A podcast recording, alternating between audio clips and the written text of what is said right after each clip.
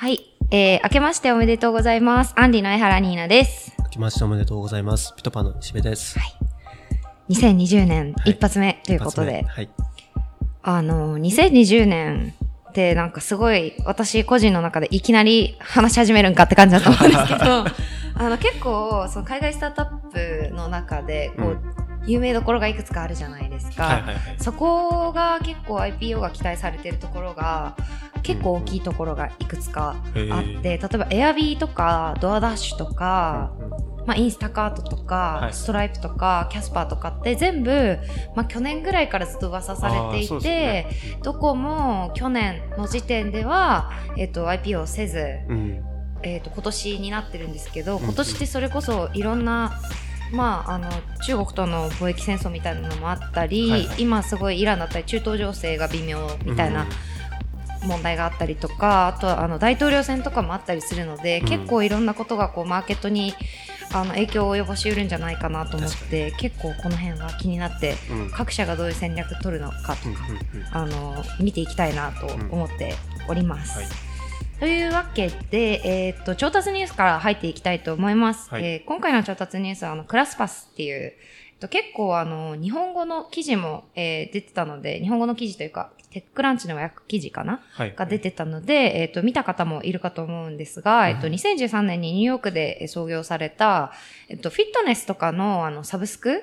を提供するスタートアップなんですね。で、まあ、フィットネスのサブスクって言っても結構、まあ、い今いろいろ、例えばオンラインで動画を配信するとかいろいろあると思うんですけど、基本的にはオフラインベースで、えっと、サブスクで一定の料金を払うと、あの、いろんな、まあ、ジムだったり、フィットネスクラブだったり、まあ、スタジオだったり、ジムだったりっていうのが、あの、使えますよっていう、こう、横断的に使えますよっていう、えっと、サービスを提供してるんですね。うんうんうん。で、今、えっと、まあ、世界中に2500の都市で展開してるらしいんですけど、はいはいえっと、まあ、料金がまあ20ドルぐらいから200ドルぐらいまで。うんで、まあ、それぞれ、例えば20ドルだったら月にいくつまで、はいはい。あの、コースが受けれるよとか、で、多分まあ、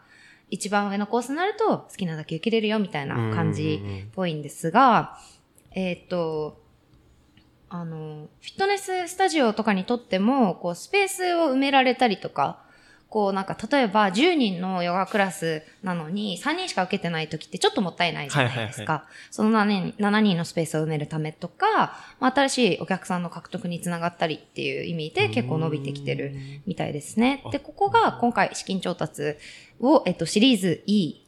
でやっていて、いいかっていう感じなんですけど、えっと、285ミリオンドルなので、2億8500ドル。日本円にすると310億円ぐらい。を調達したと。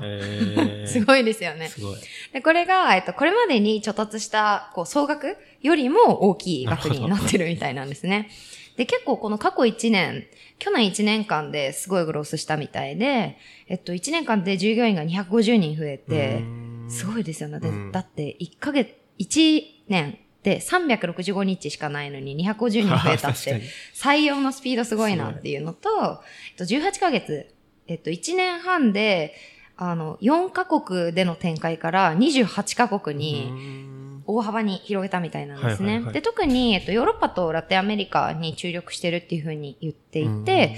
えっと、まあ、今後、今回の調達したお金でも、そのエリア、まあ、ヨーロッパだったりとか、ラテンアメリカとか、えっと、まあ、中南米に特化して、えーエリアを広げたいというふうに言っています。まあ、なので、まあ、日本はもうちょっと先かな。うんうんうんっていう感じですね。で、今回の調達によって、えっと、時価総額、 valuation が1 billion を突破して、なんとユニコーンの仲間入りなるほど。ということで、おめでとうございますという感じですへね。で、投資家で言うと、えっと、 Temasek とか、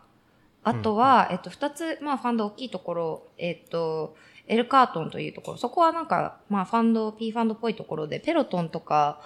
えっと、 Mirror とかフィットネス結構入れてるみたいなんですが、うんうんそこと Apax、Apax Digital っていう、うんうんとここはまだ2016年創業みたいだったので、まだあんまり投資実績とか多分ないんですけど、うんそういうとこから入れてますと。で、えっと、テムセクに関しては2017年のシリーズ C のラウンドから入っているようで C からなので、もう結構ずっと。うんうん。で、えっ、と、まあ、あとはジェネラルカタリストとか、Google ベンチャーズとかも過去に、えー投資しているようです。。で、これ私すごいなんかいいなと思ったのが、うん。あの、この新年一発目のニュースに出してくるのが、はい。こうやっぱみんな年末にこう食べ過ぎてるみたいなの という問題もあるし、かつこう、えっと、年始ってやっぱりこう、ニューイヤーレゾリューションみたいにみんな、こう新年の、あの、抱負だったりとうか、んそういうのをみんな決めたがるじゃないですか。こう、もうちょっと運動する習慣をつけるとか痩せるとかって結構その中でトップに上がりやすいものかなと思うので、そのタイミングでこう、こんだけのリリースを打つと、なるほど。やっぱりドンとインパクトがあるので、すごい、なんて言うんだろう。計画的な。宣伝効果もすごいあるんじゃないかなと思いました。はい。あと、なんか一個、もう一個面白いなと思ったのが、あの、人気のコースが結構瞑想とからしいんですね。で、このクラスパス自体を登録する人たちのうち、なんか半分ぐらいが瞑想のクラスに最初登録するみたいなので、まあ今後はこう、いわゆるフィットネス、運動みたいな文脈から、こう、ウェルネスうん、みたいなぶ文脈にも、あの、こう変化していきたいっていうふうに言ってるので、またここでもこう、ウェルネス、ウェルビーイングみたいなものにやっぱり絡んでくるのかなっていう、この大きい流れは、えっと、うん世界中でやっぱ起こってるのかなというふうに思いました。はい。以上です。で、メイントピックなんですけれども、えっと、ツイッターでも予告した通り、えっと、先日、サム・アルトマンが成功するために、How to be successful っていう、うん。あの、スレッドをね、記事じゃなくて、あの、ツイッターのスレッドでずっと永遠出して、ね。はい、いたんですけれども、それが結構、あの、まあ、当然のごとくバズっていて、うん。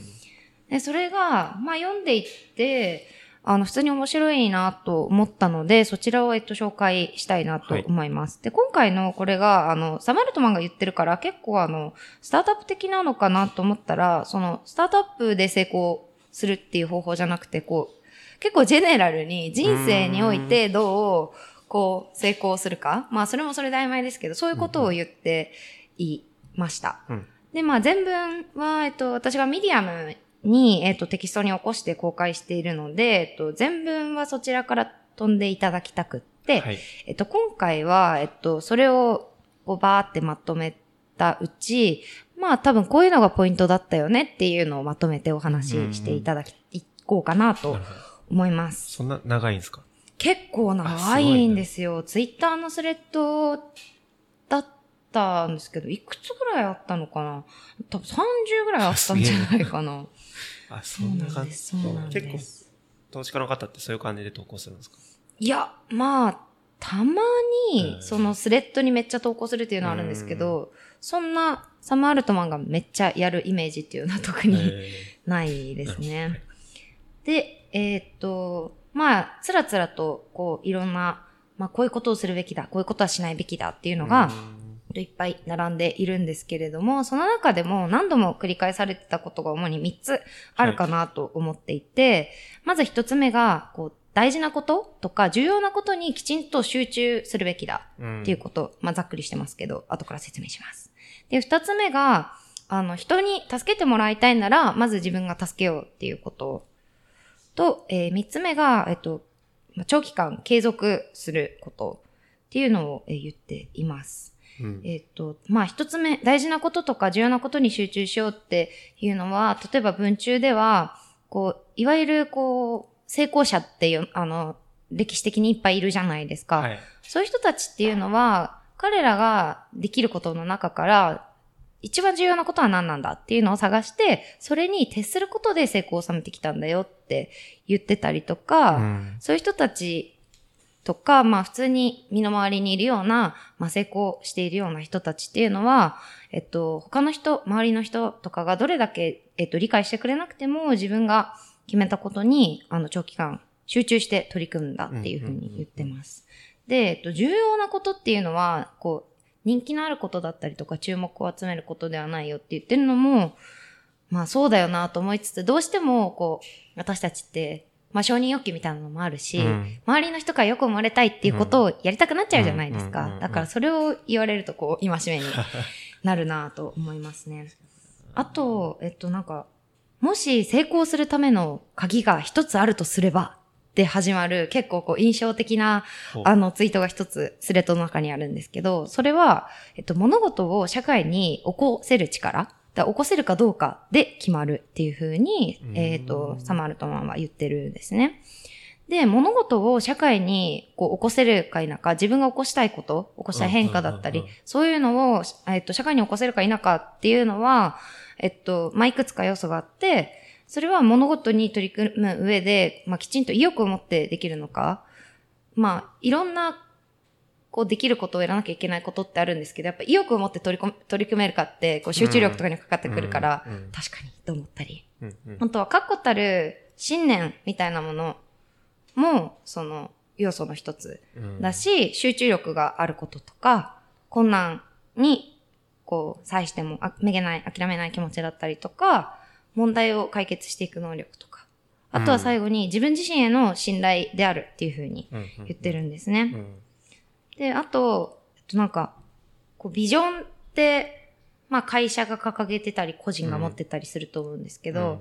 こう、オーセンティックな、まあ、いわゆる本物の確固たる信念に基づくビジョンっていうのは、すごく、あんまりないものだよ、みたいな、レアなものだよっていうふうに言ってて、でもまあ、レアだからこそ当然価値があるし、それが見つかったなら、まあ、そこに自分は全身全霊でかけるべきだし、もしくは、まあ、それが自分に今ないんだったら、それを持ってる人っていうのを周りに探そう。うんっていうふうに言ってます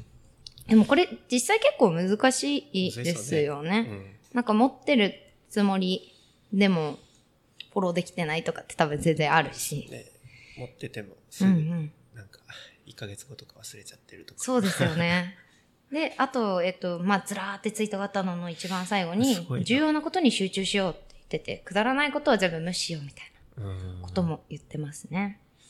で、えっ、と、二つ目。人に助けてもらいたいなら自分がまず助けようっていうのは2回ぐらいその長いスレッドの中で繰り返して言っていて、あの、キャリアの初期段階にとかに、えっと、おいて、すごく自分にとって役に立つことの一つとして、自分にかけてくれる人を持つことって言ってるんですね。うんで、それは自分にかけてくれるっていうのは、まあいろんな要素があるんですけど、まあや自分を雇ってくれる人も自分の可能性にかけてくれているわけだし、自分をこう昇格させてくれる人とか、うん応援してくれる人もそうだし、うん自分の会社に投資してくれる人とか、まあ何でもいいんだと。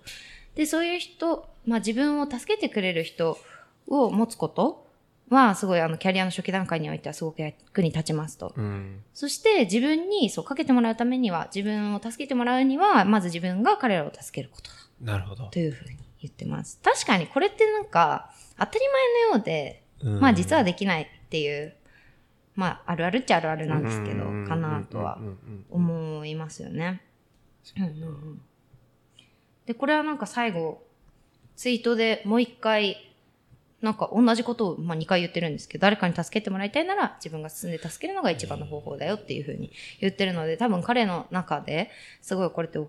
なんか大事なというか、信念、うん彼の信念の一つなのかなと思いますね。で、最後継続することなんですが、まあ長期間取り組めとか、長期間集中しろみたいなことをすごい何回も言っていて、やっぱその、まあ、大きな価値を生むことって何なんだっていうことにも触れてるんですけど、こう誰にもできないこととか、誰も考えたことがないようなことを、他の人が真似できないような形で続けようっていうふうに言ってるんですね。だから、こう継続できるか否かっていうのは、あの、すごい大事にしてるのかなと思いましたね。まあ、継続、確かに難しいむ。ずいですね三日坊主っていう言葉もあるぐらいだし、なかなか1月1日に立てた目標を皆さん今続けられてますか？みたいな話だと思うんですけど。うんまあ、そうですね。あと、まあ、長い目で見たりとか、な長時間かけて、まあ、コミットすることっていうのが、その周りの人たちをしのぐ上ですごい、一番簡単な方法だよっても言ってるんで、まあ、一番簡単だし、一番難しいんだと思うんですけど、まあ、そういうのって福利とかにも効いてくるので。そうですね。っていうのはありますね。はい。で、なんかまあいろいろ他にもチームの話だったりとか、こうコミュニケーションの話とか、まあ自分のスケジュールの話とか、いろいろ言ってるんですけど、結構全部面白いので、ぜひうんミディアマの方を読んでいただけたらと思うんですけれども、えっと、なんかこれを見てて、なんか総じて思ったのは、これはあくまで私の完全なる所感なんですけど、なんかこう自分の芯みたいなものを持てって言ってるような気がして、なんか集中大事なこととか重要なことに集中するっていうのは多分、なんかこれをやらなきゃいけないっていう自分の中でも必然性、蓋然性みたいなものがないとできないし、うんまあ、3番目に出てきた継続することっていうのも多分それがあるからこそできるので、まあ、そういうことなのかなとか。うんあとはまあ、こう自分が決めたことに、まあ取り組むとか、それが他の人から見たらよくわかんなかったり、理解してくれなくてうんも、まあ取り組み続ける。で、まあ取り組み続ける意欲だったりとか、まあ自分に、まあ自信を持つか自分への信頼を持つみたいなことを言ってるのかなとうん思いましたね。なかなか忍耐力のいることそうですね。これが難しい。言うのは簡単なんですけどね。ただこれをなんか新年一発目に私は読めたのはすごいうん。良かったなと思っています。彼ってこういうことよく書くんですか？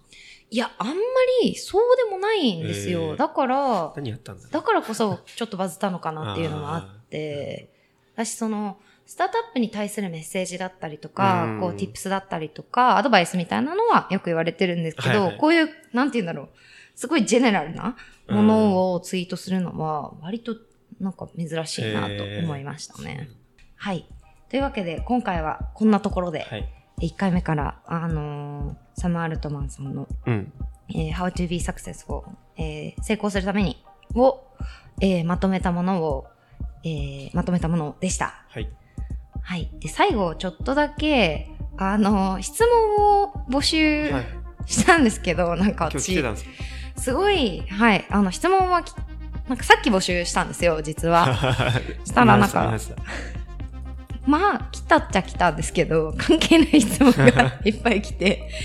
なんか、ソフトバンクホークスの2020年のスタメンを予想してくださいとか、あの、セカンドは山田哲人と菊池涼介だとどちらですかとか、私そんな巨人のファンじゃないかわかんないんですけど、まあ、うーん、えっと、このソフトバンクのだけ一個触れとくと、せっかく年始なので、たはい。えー私が予想するスタメン、まあ、去年の、えー日本シリーズを参考にいくと、いや、これやめとこう。やめるんですか？や やめとこう。やめときます。はい。まあ、いろいろ来てたんですけど、ちょっとこういうのは多分個人で語った方が楽しいので、はい。あの、ぜひ個人で私に聞きに来てください。私なりの2020ソフトバンクホークススタメンを準備してお待っておきます。はい。あこれでもわかんないですか？誰から来たっていうのが。わかんないんですよ。これ匿名なんです。はい。ちなみに、この私が使ってるページフルっていうサービス、私のお友達がやっているので、ね小田さん。そうなんですよ。すごいみんなに使われてるからすごいな。そう、みんなに使われてて本当にすごい。ぜひ、あの、皆さんも使ってください。この友達、有料、なんか有料機能あるんですよね。有料機能もついてまなんす。か使ってて、結構遠い友達なんですけど、いスタートアップから。普通に使っててすごいなえすごいうん。嬉しい瞬間ですね。ちょっとなんかその、周り、界隈じゃないうん人が使ってるのを見るとちょっと嬉しくなりますよね。はい。では今回はこんなところで、はい。それでは皆さん、また次回